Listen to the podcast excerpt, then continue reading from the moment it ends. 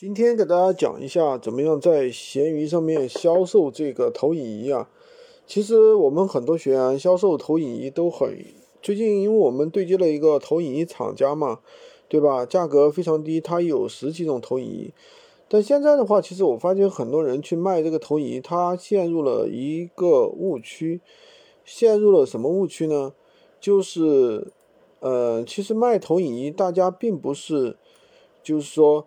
跟卖其他产品并不一样啊，其他产品可能是把一些实拍图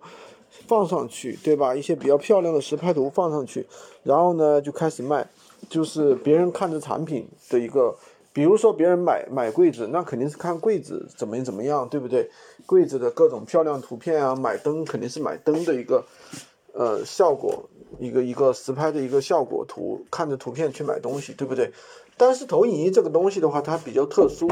因为大家买来并不是说把投影仪放在那里当一个装饰品去看，而是怎么样呢？看它实际的一个最后投影出来的一个效果，对吧？所以很多其实你看闲鱼上卖投影仪的，他们做的并不是一个产品的一个图片，放的并不是一个产品的图片，而是一个实拍，比如说一个投影的一个效果图，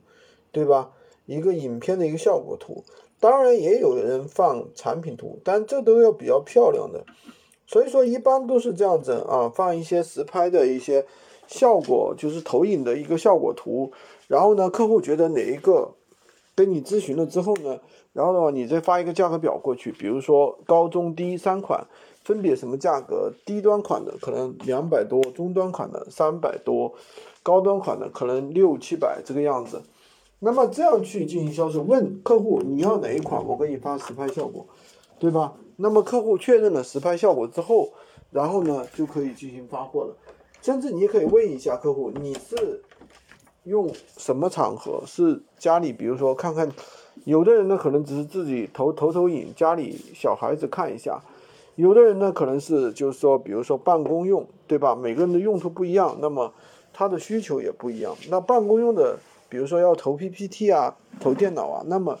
这样的投影仪的价格会比较高一点啊，至少在一千块钱以上。